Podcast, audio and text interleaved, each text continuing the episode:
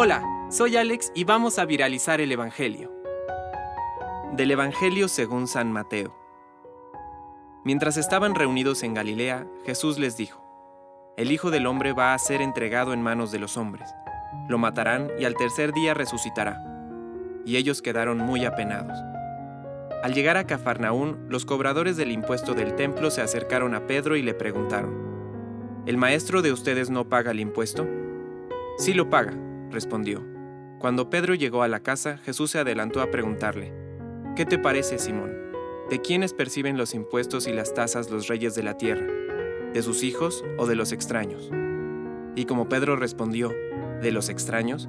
Jesús le dijo, eso quiere decir que los hijos están exentos. Sin embargo, para no escandalizar a esta gente, ve al lago, echa el anzuelo, toma el primer pez que salga y ábrele la boca.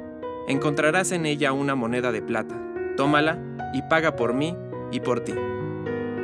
Palabra de Dios.